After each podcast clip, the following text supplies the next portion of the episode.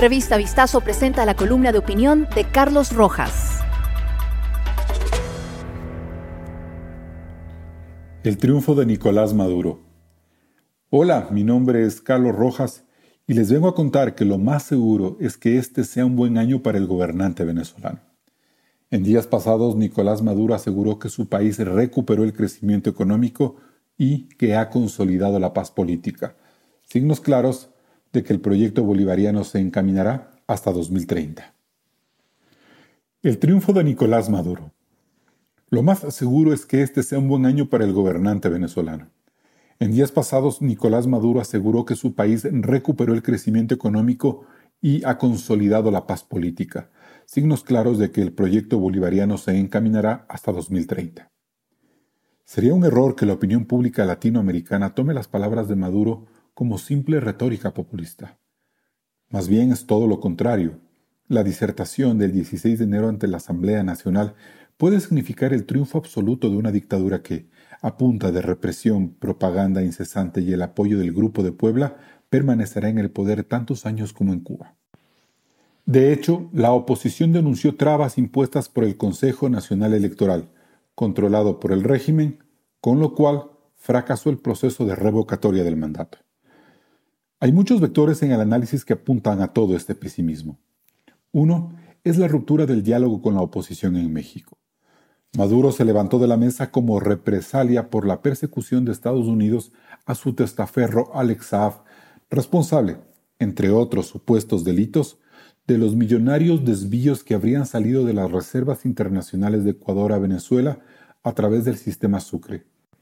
Y el presidente Andrés Manuel López Obrador, cabeza de una de las naciones más influyentes de Hispanoamérica, prefirió inclinarse por su militancia de izquierda y no obligar a Maduro a conservar un mínimo gesto democrático. Juan Guaidó demostró otra vez que su liderazgo de laboratorio está agotado. Por otro lado, el chavismo no insistirá en ningún espacio de convergencia así sea de pantomima. Lo único que hará es prender el piloto automático cruzar los dedos y esperar a que las encuestas colombianas se transformen en votos el 29 de mayo. Si Gustavo Petro gana la presidencia, Venezuela habrá derrotado a su adversario geopolítico más cercano. Y con ello, el fantasma de la amenaza estadounidense dará paso al acercamiento con un nuevo gobernante de izquierda, que en nombre de la soberanía minimizará cualquier exceso de Maduro para sostenerse en el poder. Habrá que ver cómo Lula habla de Caracas si gana en Brasil en las elecciones de octubre próximo. Con la oposición desarticulada casa adentro y con otro mapa geopolítico en el vecindario, el proyecto bolivariano tendrá menos presiones para continuar en el gobierno.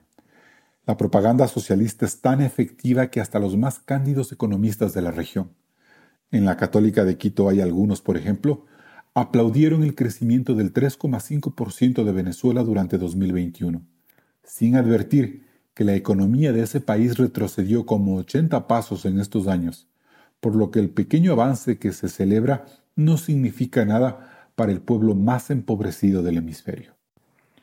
Muy poco logra la prensa regional con denunciar el maquillaje de las cifras de la pobreza por parte de Maduro, si todos sabemos que las remesas de la diáspora de venezolanos significan un alivio para millones de familias, mientras su gobierno compensa las sanciones a su poderío petrolero con la destrucción de su Amazonía, en medio de la más infame y rudimentaria explotación de oro al servicio del clientelismo, las mafias internacionales y los grupos terroristas que han convertido a Maduro en el amo y señor de esta bella república.